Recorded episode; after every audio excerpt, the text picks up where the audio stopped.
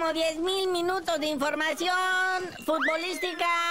Hay nuevo líder en la jornada 3 y casi 4. Pero sí hay nuevo líder, el Monterrey, que le clavó 3-1 al Atlético San Luis. Con doblete de Vázquez al 15 y al 39 y también Canales anotó al 56. Y el AVE ya se topó con su primer empate contra el Necaxa, que les digo que el Necaxa no ha perdido. ¿Y saben qué? El AVE cumple cuatro partidos en este torneo sin recibir gol. Ese Tigres, segundo partido consecutivo sin Guiñac. A duras penas empata 1-1 contra el Querétaro. Uno de los equipos más pobres futbolísticamente hablando de este fútbol. Quinto lugar el Puma, que le pegó 3-1 al Pachuca. Sexto lugar, ya habíamos dicho, el Atlético San Luis, que perdió con el Monterrey. Séptimo lugar, todavía sin Alexis Vega. El Toluca empata 1 con el Pueblita, el equipo más baratito de esta Liga MX, que está en la posición 16. Toluca, como ya se había mencionado, ¿verdad? Que tuvo su cotejo el viernes, empató con el Puebla.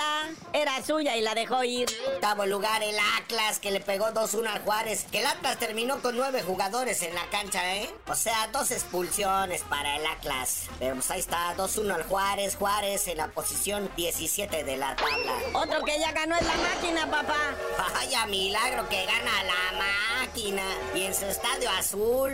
2-1 al Mazatlán. Es que pues al Mazatlán todo mundo le pega, ¿verdad? Décimo lugar, el León, que ahora sí tuvimos ya un debut de las estrellas recuperadas. Ahí estuvo nuestro principito Andrés Guardado, que vio minutos en el segundo tiempo en este partido. Que yo creo que este fue el partido de la jornada. Se dieron con todo. Marcador final 3 a 2. El León contra el Santos. Bueno, Pachuca Bu, ya dijimos que perdió. Querétaro que le arrancó ese empate al Tigres. ¿Y cómo viste ese Guadalajara Cholos? Las Chivas, treceavo lugar de la tabla. Duras penas empata con el Tijuana. Que el Tijuana cae a la posición 14. Que este partido se le fue al Tijuana, ¿eh? Iba dominando chido. Y sobre todo en el primer tiempo. Con gol del Cocolizo González. Pero luego el Piojo Alvarado. En el segundo tiempo igual a los cartones.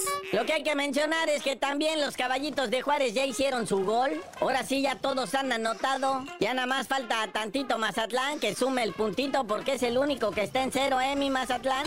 Ahora sí, carnalito, vámonos a lo que aconteció en la NFL. Series de campeonato, conferencia americana. Los jefes de Kansas City sorprenden a propios y extraños y le ganan 17-10 a los ampliamente favoritos cuervos de Baltimore. Y en la conferencia nacional, los 49, estos sí compren el pronóstico, le ganan 34-31 a los Leones de Detroit.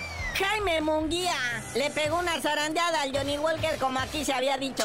Ahora sí, en el box el sabadito, pelea importante. Jaime Munguía contra John Ryder, ¿cuál Johnny Walker este güey? En nueve rounds lo despachó, siendo que ya lo había tumbado en el round número 2, en el número 4. Pero este Jaime Munguía, este chamaco tijuanense, hizo lo que el Canelo no pudo, noquear al John Ryder. Carnalito, ya vámonos. Tú no sabías de decir por qué te dicen el cerillo. Hasta que el Canelo enfrente a Munguía, pero sin deshidratarlo ni bajarlo de peso y con una mano amarrada, les digo.